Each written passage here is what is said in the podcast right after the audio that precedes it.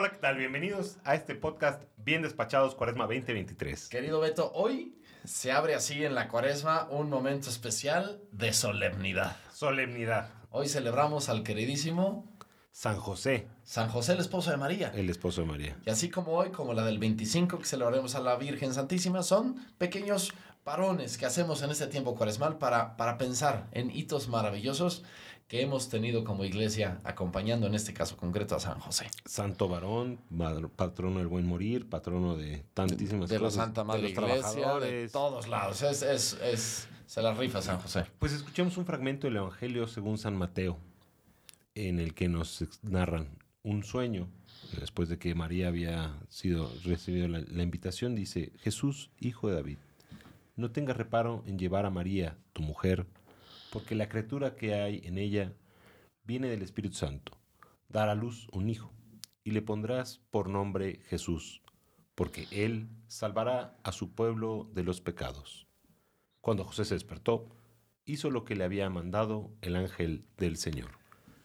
Desde el inicio de la cristiandad, José tiene una referencia muy concreta, ¿no? Y, y ayuda mucho a entender el mensaje, el trabajo de Jesús. Y por algo, papa tras papa, historia tras historia, San José está metido. Y de hecho, el, el papa actual lo que ha hecho incluso en la, en la eh, plegaria eucarística es hacer la mención específica de San José en todas, ¿no? María y José, sí. sí. Estaba en, en la primera y ahora pues lo pidió que estuviera en todas por la relevancia tan grande que tiene José.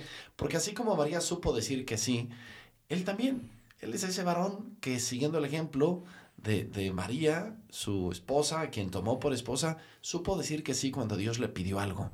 Y gracias a que José dijo ese sí, también María pudo sentirse protegida, Jesús pudo, pudo nacer, pudo desarrollarse.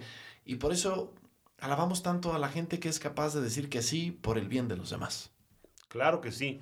José es ejemplo de, de servicio, ejemplo de obediencia, ejemplo de, de abnegación, ¿no? Él fue el proveedor, el que cuidó, el que los llevó, el que emigró a, a Tierra Santa, emigró a Egipto para proteger al Señor. Entonces, justo también es patrono de los migrantes, ¿no? De tanta gente que, que tiene que dejar su casa, los refugiados de guerra.